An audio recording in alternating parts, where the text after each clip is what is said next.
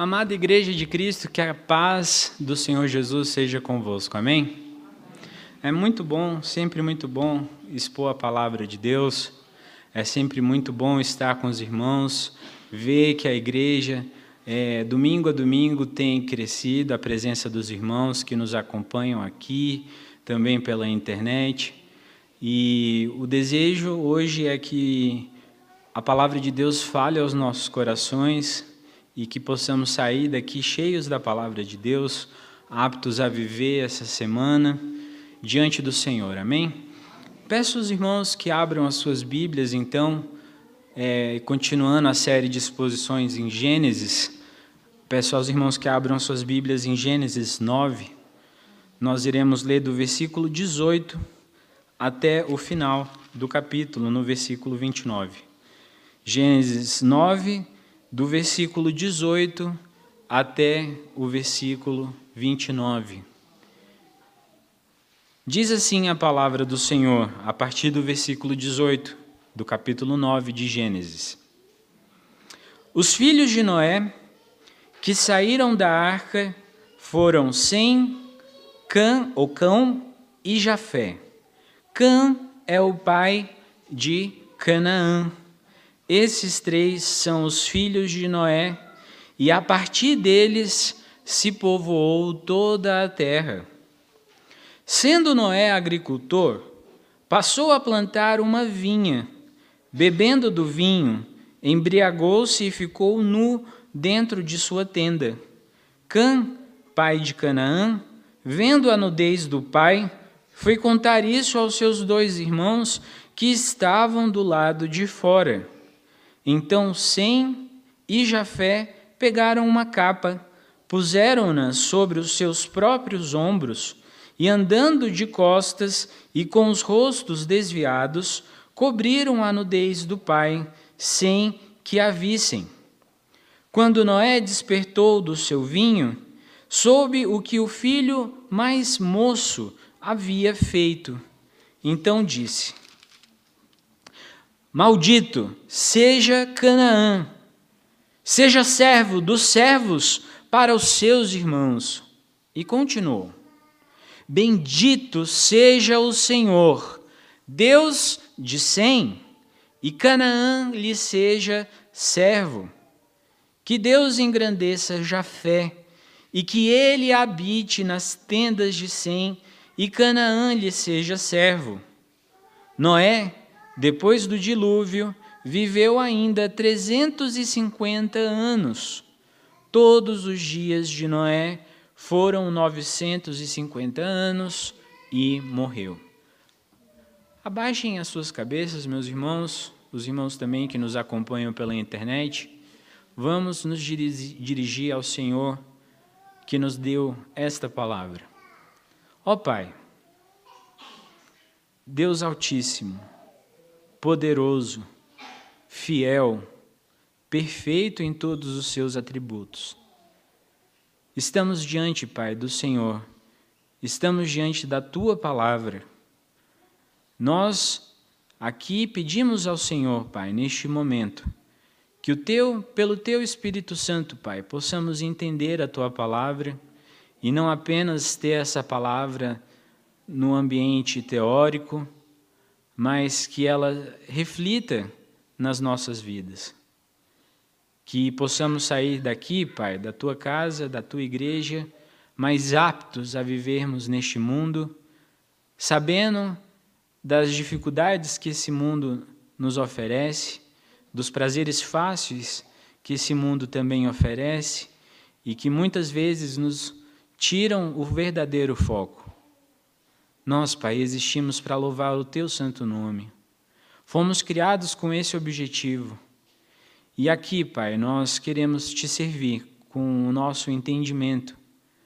Então, ó Deus, não permita que sono caia sobre nós nesse momento, não permita que os problemas, contas a pagar, coisas a resolver no dia de amanhã, provas, jogos de futebol e coisas afins, venham a nos distrair, Pai, do que realmente importa neste momento, que é a tua palavra.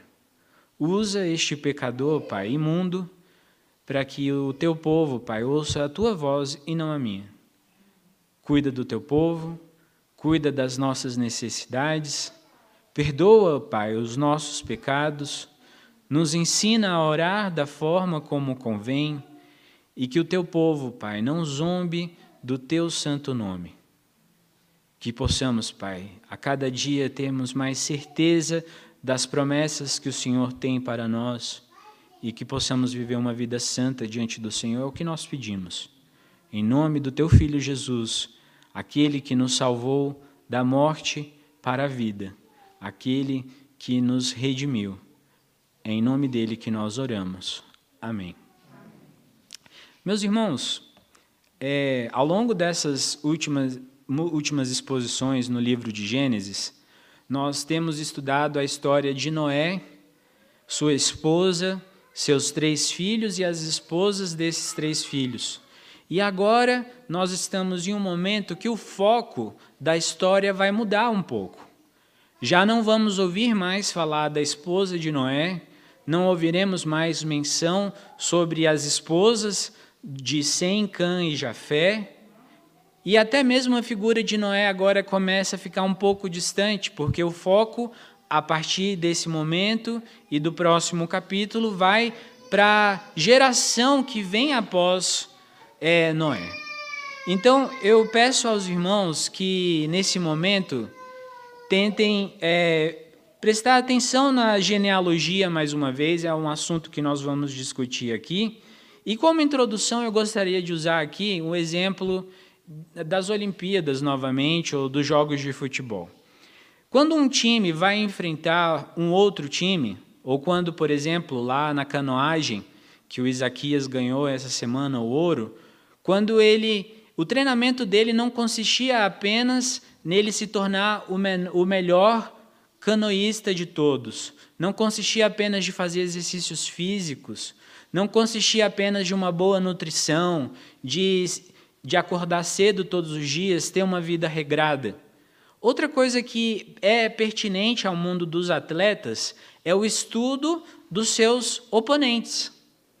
Ele precisava saber como os outros é, canoístas se comportam, quantas é, remadas por minuto eles dão, qual é a velocidade dessas remadas? Se eles remam com o braço, o principal braço é o braço direito ou o braço esquerdo?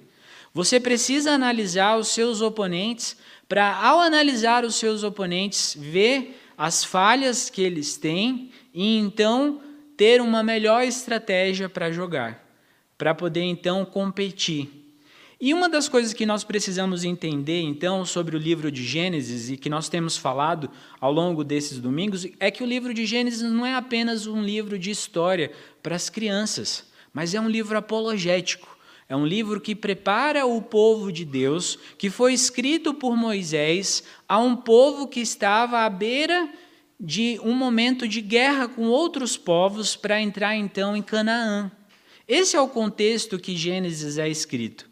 O povo não tinha uma identidade, eles estavam escravos na terra do Egito, e Deus liberta esse povo, faz milagres no meio desse povo, mas o povo precisava saber quem eles eram, de onde eles tinham vindo e qual era o objetivo deles nessa terra. E Moisés ele se coloca com esse objetivo. Logo, quando nós então olhamos para a narrativa de Gênesis e vemos então a história de Noé, nós vemos que Noé, ele não é apenas aquela pessoa que construiu uma arca por cerca aí de 100 anos, e nem uma pessoa que junta sementes, animais e prepara tudo como o Senhor fala que ele preparasse.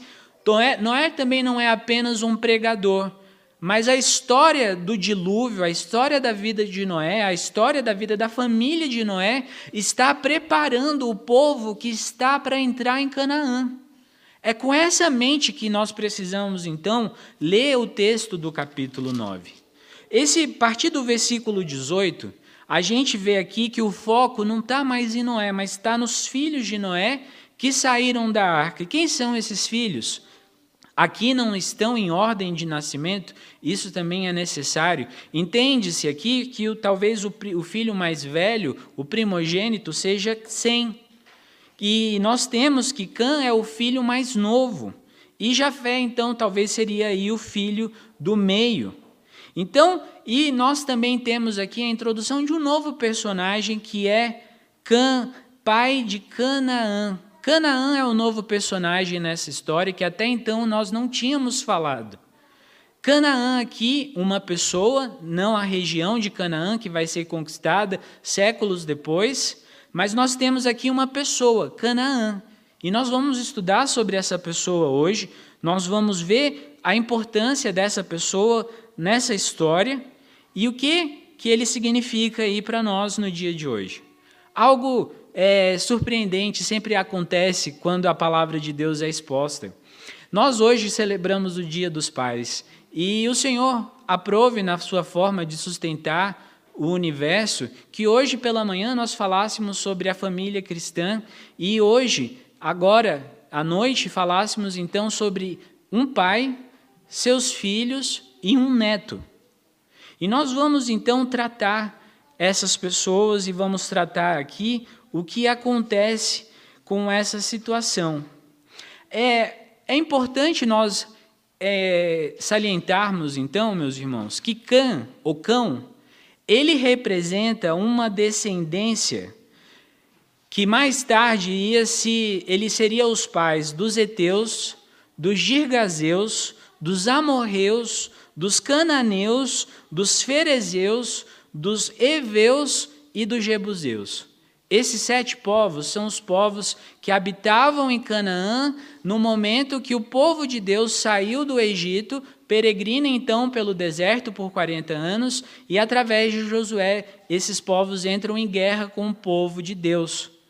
Então, aqui, esses povos não são povos que nós não conhecemos, mas eles são povos diretamente descendentes de Cã.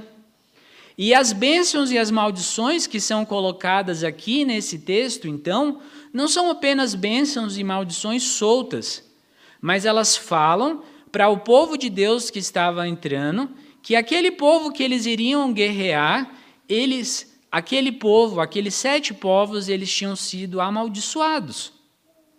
Então aqui não é apenas uma história solta que a gente não tem muita informação. Essa história conta a história do povo de Deus, a linhagem santa que vem através de Sem, os semitas, e essa geração abençoada, essa, essa linha abençoada, a linha que agora vai representar a linha da esperança, a linhagem da mulher, ela vai entrar então em guerra com a linhagem de Cã, que agora representa, em outra em outra análise, a linhagem da serpente, a linhagem de Caim. Então, novamente, nós vemos aqui a disputa que existia antes do dilúvio e essa disputa ela passa a existir novamente. Então, vamos ver aqui o que acontece. No versículo 19 diz que esses são os três filhos de Noé e a partir deles se povoou toda a terra. Uma coisa interessante a saber, por exemplo, quando a gente olha para Jafé, é que Jafé, a descendência de Jafé, é a descendência que povoou uma parte da Ásia e toda a Europa. E mais tarde nós vamos ver uma conexão de Jafé com Sem. Então, é, nós temos aqui que Moisés ele queria mostrar ao povo de Deus no deserto que mesmo em menor número, diante desses povos, desses sete outros povos que eram mais numerosos, eram militarmente mais preparados, eles eram mais fortes que o povo de Deus, mas Deus estava mostrando através dessa história de Noé que o povo de Deus havia sido abençoado, havia recebido uma bênção. E a linhagem daqueles povos que vinham de Canaã tinham recebido essa bênção. Então, essa primeira aqui fala da relação, do versículo 18 ao 19, fala da relação de Noé com seus filhos e a importância dessa, é, dessa família. E aqui nós temos que Canaã, em Gênesis 10, versículo 6, fala assim: Os filhos de Cã foram Cuxi, Misraim, Pute e Canaã. Canaã é o filho mais novo, assim como Cã era o filho mais novo, Canaã também era o filho mais novo. E então agora nós vamos então analisar, meus irmãos, a parte onde fala do pecado de Noé. Peço que os irmãos tenham em mente que essa história, ela está deslocada do momento que Noé desce da arca e Deus faz uma aliança com Noé por vários anos. Porque aqui a gente tem uma figura nova que não existia, que era Canaã, filho de Cã. Então nós temos que eles saíram da arca, Cã, Jafé e Sem tiveram seus próprios filhos. Nesse momento da história já tinham se passado muitos anos, e agora nós temos o relato daquele que era o patriarca da família, Noé, que servia como líder civil e o líder religioso, e ele fala de algo que talvez seja banal, falando de algo que ele está fazendo, que não fala da situação de Noé como um governador, ou de Noé realizando cultos, ou de Noé pregando. Aqui nós temos um momento que Noé, sendo agricultor, ele passa a plantar uma vinha. Deus tinha dado condições ao homem, Deus permitiu ao homem, nós já estudamos isso, que ele plantasse, que ele comesse das ervas, que ele comesse também dos animais.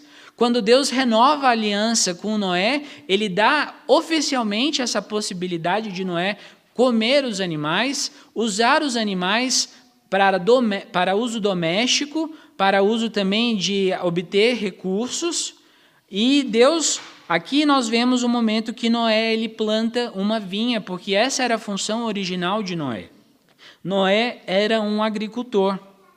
E aqui nós temos um momento que ele bebe do vinho, e ele não apenas bebe para o prazer dele de uso moderado, mas a palavra diz que ele embriagou-se e ele ficou nu dentro da sua tenda.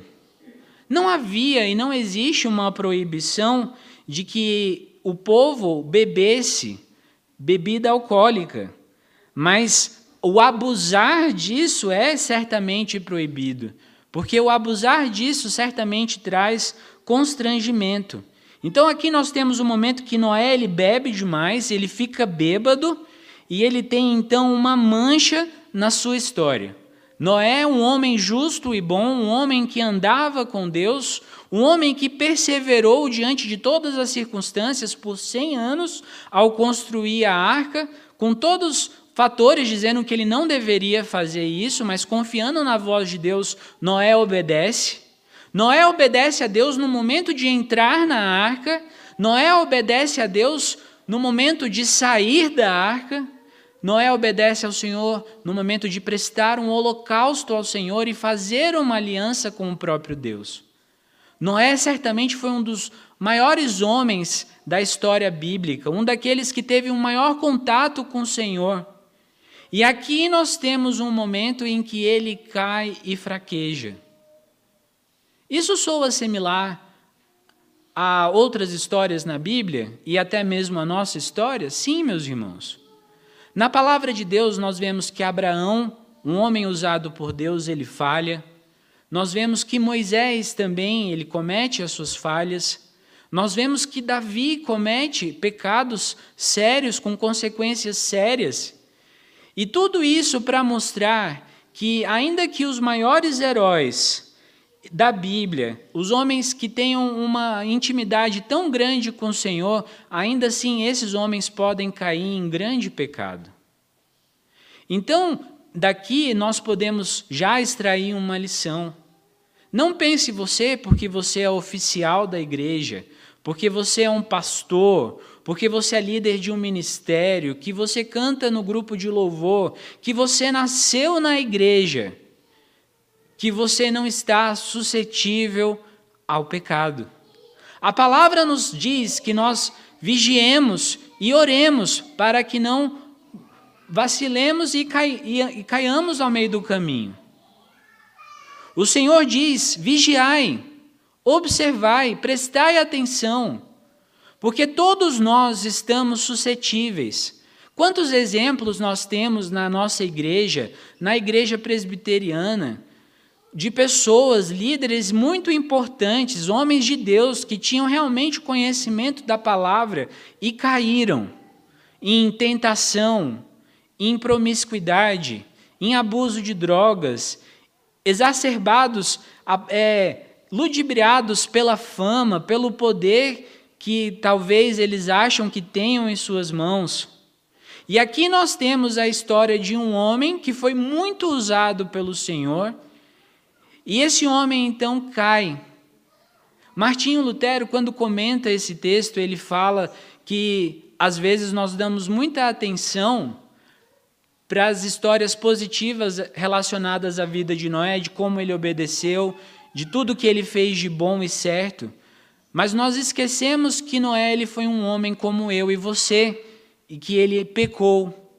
E que justo e perfeito somente um é e esse é Deus, esse é o nosso Pai, Cristo Jesus. A Trindade é perfeita, nós não o somos. Então há necessidade de trazermos então a nossa mente que Deus é o perfeito e nós não somos. É, Watke e Fredericks, eles dizem uma eles falam assim: além do mais, aqui falando sobre Davi, Ainda que Davi fracasse, ele tenta embriagar Urias a fim de desfazer os seus escrúpulos religiosos contra o século contra o sexo extemporâneo e impróprio. As filhas de Ló o embriagam com o intuito de praticar o incesto. Essas referências aqui são a questão de bebedice, de beber, de abusar da bebida. A palavra de Deus dá múltiplos exemplos, dá o exemplo de Noé, dá o exemplo de Davi tentando embebedar Urias, dá o exemplo também de Ló, quando eles tentam usar a bebida para sair então de uma realidade e cometerem coisas ilícitas. Meus irmãos, a palavra de Deus diz que nós podemos beber. Eu não bebo porque sou diabético. Se eu beber, ficarei passando muito mal. Mas a palavra de Deus diz que nós podemos beber. Só que a palavra de Deus nos avisa e nos liga o alerta que se bebermos para o abuso, estamos cometendo um pecado contra Deus. Estamos agindo de forma errada. E nós precisamos prestar atenção nessas coisas. Porque às vezes a bebida é usada para esquecer problemas, às vezes a bebida é usada para é, distrair o corpo das dores, das coisas que estão passando.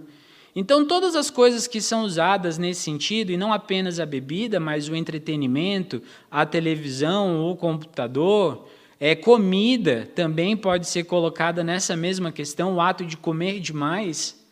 Essas coisas se tornam abuso e se tornam perigosas à vida do crente, porque levam, acabam nos levando a cometer pecados que são sérios. E aqui então a gente vê que tanto a questão do pecado, o pecado de Noé, ele leva Noé a fazer algo muito sério. Noé, ele fica nu.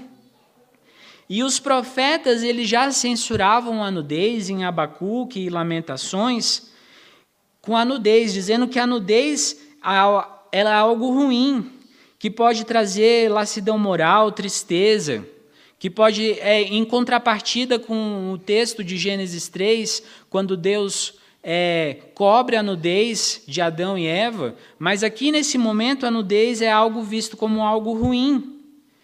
E Cã, nesse momento, ele entra na história e ele vê o seu pai nu.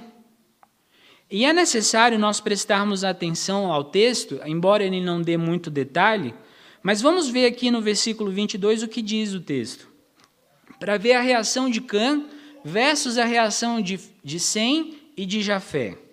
Cã, pai de Canaã, vendo a nudez do pai, foi contar isso aos seus dois irmãos que estavam lá do lado de fora.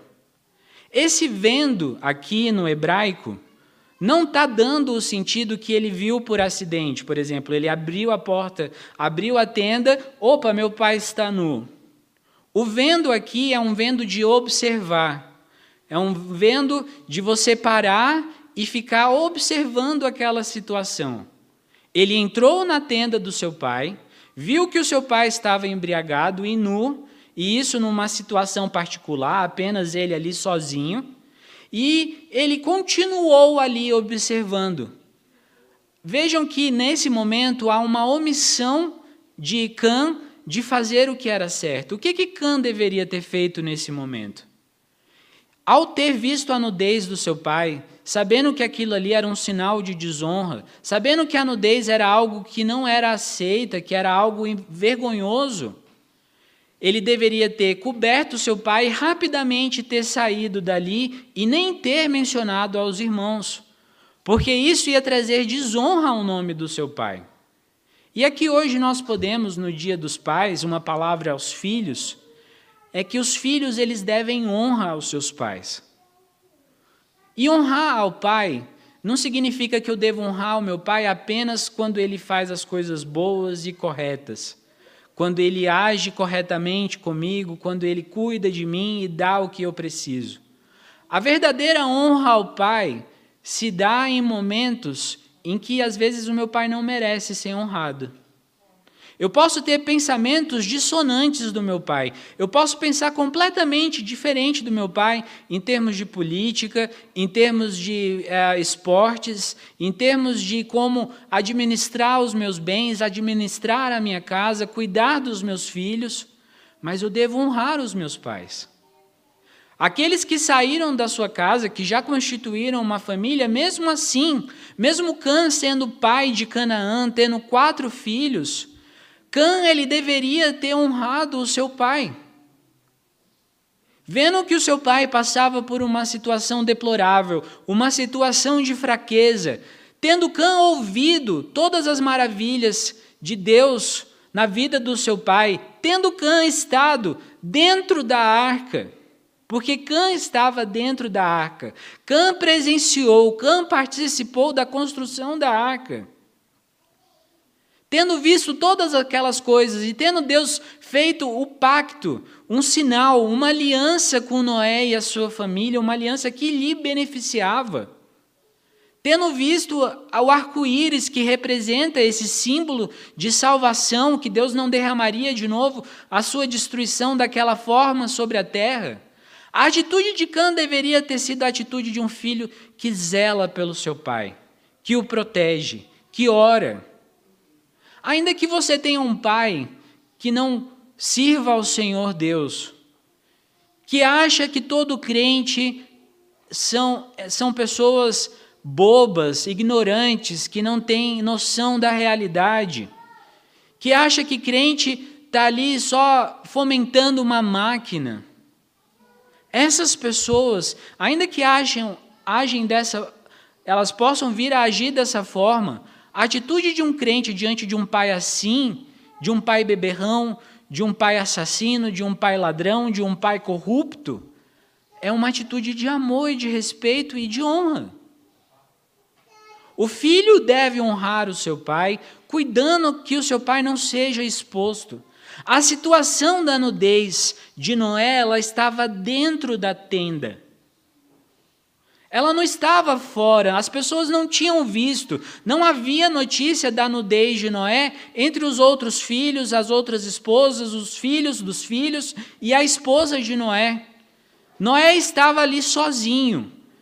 Então, ao invés de Cã respeitar e cuidar do seu pai, o que ele faz é expor o seu pai, é observar o seu pai por um longo período é sair correndo e não cuidar da necessidade do seu pai e ir correndo para os irmãos, porque Cã poderia ter sanado a necessidade do seu pai sem a presença dos seus irmãos. Existem existem teólogos que ao comentar sobre esse texto, olhando as palavras em hebraico, eles dizem que talvez isso aqui é algo muito forte. Ah, os comentários, né, da tradição judaica dizem mais isso, que talvez Cã tivesse até mesmo abusado de seu pai. Abusado sexualmente, ou talvez cortado o, o órgão do pai. Há essa, essas ideias, esses comentários na tradição rabínica, mas nós podemos aqui, a melhor interpretação que eu entendo sobre esse texto é essa. Cã observou seu pai, tendo a oportunidade de cuidar do seu pai, não o fez. Foi expor aos seus irmãos. Foram, ei, meus irmãos, olha só que engraçado, nosso pai está lá dentro na tenda, bêbado e nu. Vamos lá ver, vamos lá ver. Essa é a atitude de Cã. Uma atitude de zombaria, uma atitude de colocar o pai deles em situação de ridicularização.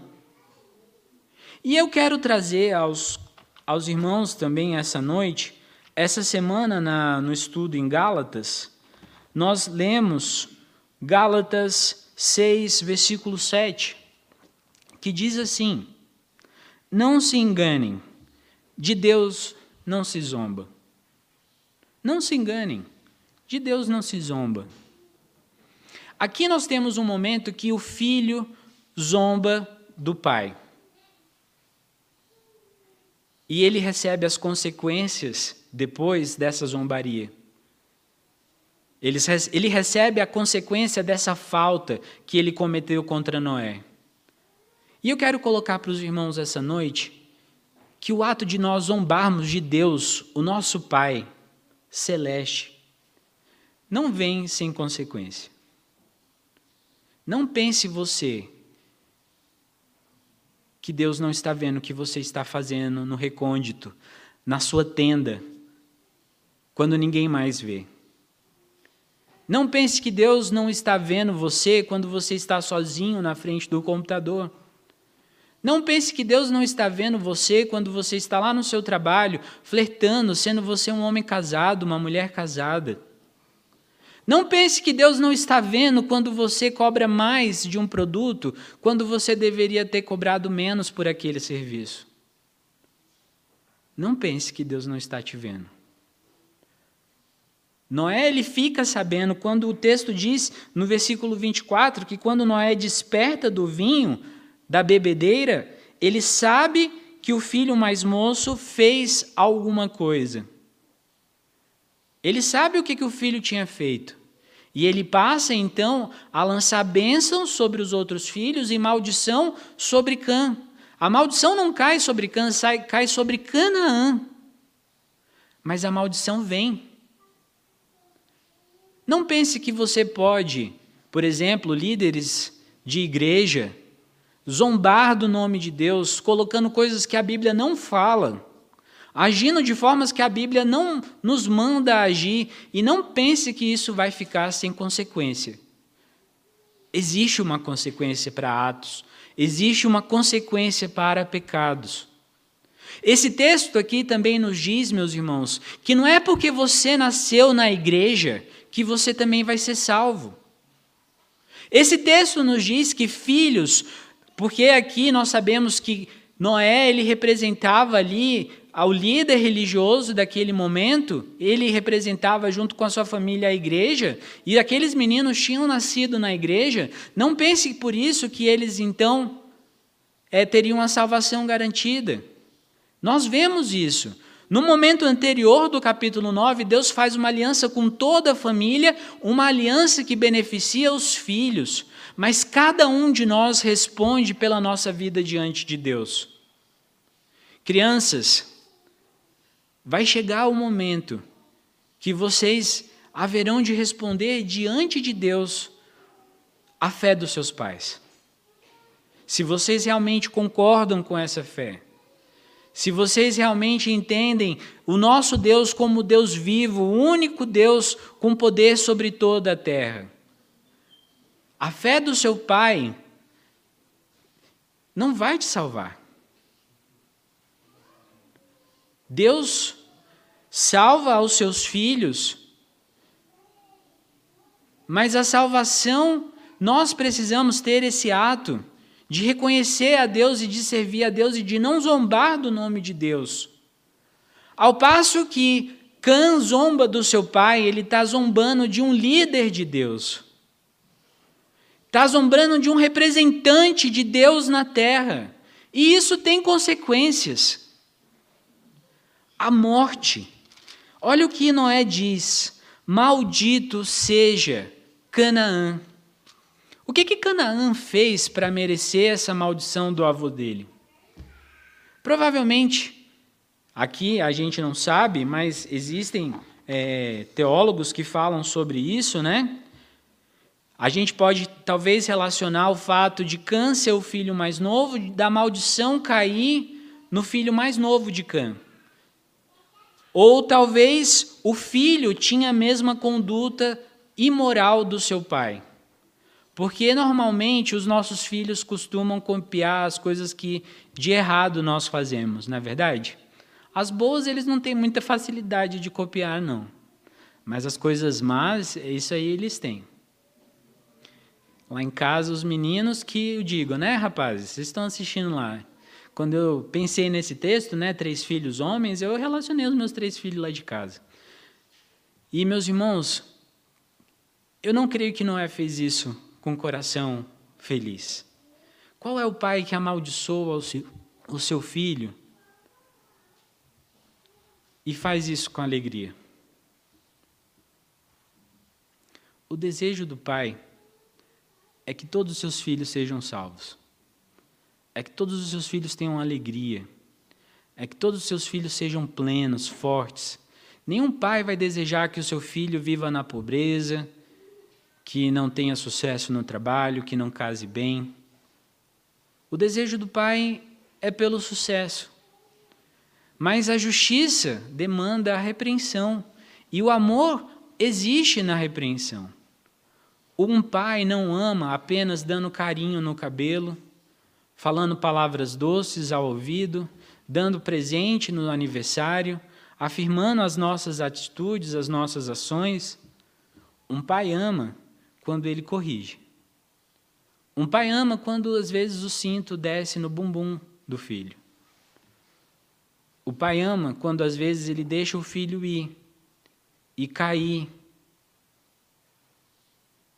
E Deus ama o seu povo, mas ele é um Deus justo, que repreende aqueles que zombam do seu nome. Cã recebeu, através do seu filho, o que ele merecia. Aqui no, no, no versículo 25 diz: Maldito seja Cã, seja servo dos servos dos seus irmãos. Sabe o que é servo do servo? É nada. É basicamente nada. É você se torna desprezível, sem valor. Você é escravo do escravo. É isso que Deus está falando através de Noé para a descendência de Cã. Você vai ser escravo do escravo. Você vai se tornar alguém desprezível sobre a terra. Só que ele continua, não são só más notícias. E ele continuou, e ele diz agora: assim, os semitas, a descendência, a linhagem do Senhor, de, de quem vem Cristo Jesus, ele diz assim: Bendito seja o Senhor, Jeová, é o texto que está no original, Deus de Sem, e Canaã seja-lhe servo. E quando nós lemos o Pentateuco, quando nós lemos a partir de Juízes, que Deus vai guerreando através do seu povo e vai dando as vitórias, aqueles povos da descendência de Cã se tornam servos, aqueles que sobrevivem, eles se tornam servos de Sem. A promessa ela é cumprida ali naquele momento. E ele continua, a bênção sobre Sem fica aí, mas agora tem a bênção também sobre Jafé, porque os dois, eles se preocuparam, eles correram até a tenda para que o seu pai não fosse exposto, eles viram o rosto, andam de costas, para que eles não tivessem a visão da nudez do seu pai e não desonrassem o seu pai. E esses dois recebem bênçãos. E aqui nós temos Jafé, e Deus diz que de, Noé diz que Deus engrandeça Jafé e que ele habite nas tendas de Sem e Canaã lhe seja servo. O reverendo Augusto Nicodemos, ao falar sobre esse texto, ele diz que quando Paulo em suas viagens, ele vai para a região da Europa e da Ásia, ele vai levando a palavra e o consolo aos gentios. E aquelas pessoas são descendentes de quem? De Jafé. Nós iremos ver com mais cuidado no próximo capítulo, mas nós vamos vendo que a profecia, que as bênçãos, elas se cumprem. Não no dia seguinte, mas elas se cumprem. E elas se cumprem de uma forma enfática. Deus abençoa o seu povo e ele leva a bênção ao bom termo. Isso daqui serve para nós entendermos, meus irmãos, que as palavras de Deus são verdade e elas se cumprem.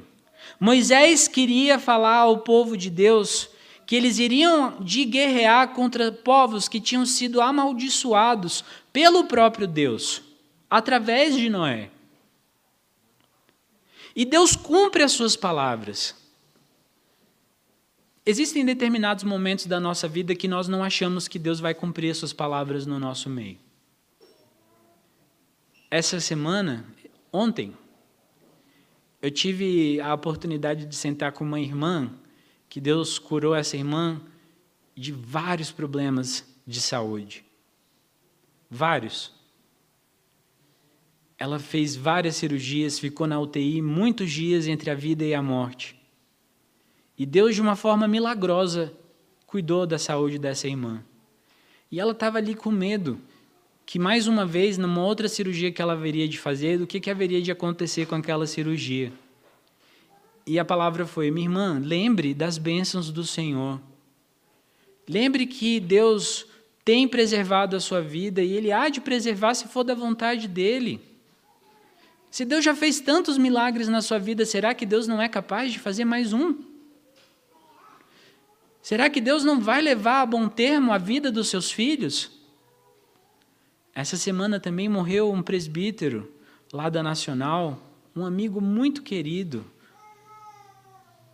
E eu ouvi, o testemunho que eu ouvi da morte desse irmão é que ele falou para sua esposa que ele estava tranquilo e em paz porque ele sabia para onde ele estava indo.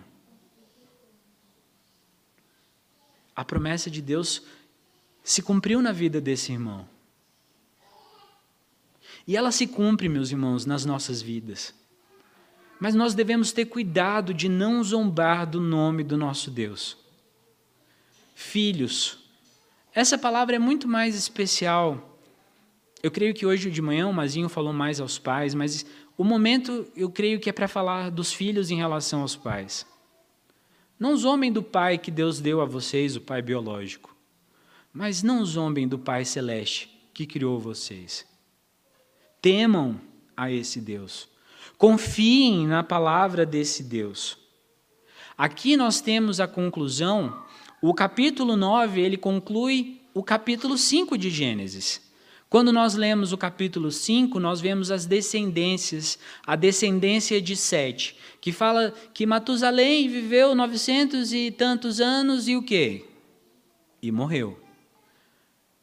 Porque essa é o, esse é o final de todos aqueles, por causa da queda. Todos nós, se Cristo não voltar antes, todos nós sofreremos com a morte, esse algo inatural e cruel. E está falando aqui que Noé, depois do dilúvio, depois de ter uma, vivido uma vida tão interessante e cheia de aventuras, Noé vive ainda 350 anos. Ele com certeza pregou a palavra do Senhor por 350 anos, viveu, foi um servo do Senhor, que vacilou, mas certamente pediu perdão ao Senhor pelos seus pecados e depois morreu Todos os dias de Noé foram 950 anos e morreu. Meus irmãos, Noé parece muito conosco. Ainda que nós tenhamos um coração novo, ainda que nós acreditemos com fé, certeza, tenhamos certeza no nosso coração que somos salvos, escolhidos por Deus, nós podemos vir a fraquejar de alguma forma, em algum momento. Gálatas 6, né, que é o texto que eu tenho estudado com jovens novamente, e eu volto ao texto de Gálatas, se vocês quiserem aí abrir nas Bíblias de vocês.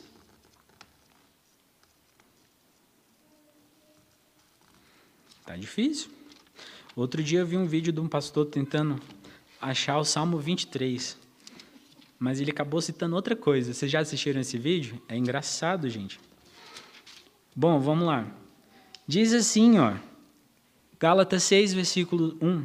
Irmãos, se alguém for surpreendido em alguma falta, vocês que são espirituais, restaurem essa pessoa com espírito de brandura. E que cada um tenha cuidado para que também não seja tentado. Levem as cargas uns dos outros e assim estarão cumprindo a lei de Cristo. Porque se alguém julga ser alguma coisa não sendo nada, engana-se a si mesmo mas que cada um examine o seu próprio modo de agir. Então terá motivo de gloriar-se unicamente em si e não em outro, porque cada um levará o seu próprio fardo. Vigie, observe a palavra do Senhor e seja bênção naquela vida das pessoas ao seu redor que estão andando em pecado. Não seja um para quebrar o osso dessa pessoa, mas restaure.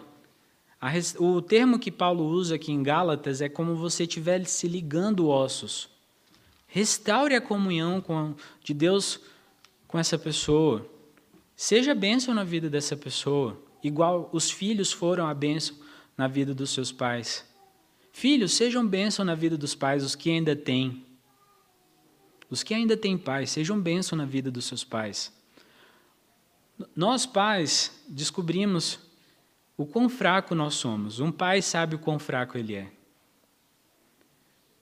Peca, não consegue ter energia para fazer todas as coisas. Somos pecadores. Então, que enxerguemos os nossos pais por quem eles são e que nós confiemos no nosso Deus por quem ele é. Que a palavra do Senhor fale ao seu coração e que te leve a viver uma vida santa diante do Senhor. Amém? Vamos orar? Ó oh, Pai, a tua palavra foi exposta. Tenho certeza, Pai, que eu poderia ter falado melhores coisas e falado ainda mais do Senhor. Mas eu tenho certeza, Pai, que o Senhor age através de um pecador como eu. Que a tua palavra, Pai, invada os corações dos meus irmãos e que ela habite ricamente. Que a tua palavra nos incomode ao longo dessa semana, que possamos ter oportunidades de comentar, talvez, esse texto com outras pessoas e que possamos viver a tua palavra. Que sejamos, Pai, como Sem, como Jafé, e que não sejamos, Pai, como Cã. Que não sejamos, Pai, displicentes e zombadores. Cuida do teu povo, ó Deus, é o que nós pedimos em nome de Cristo Jesus.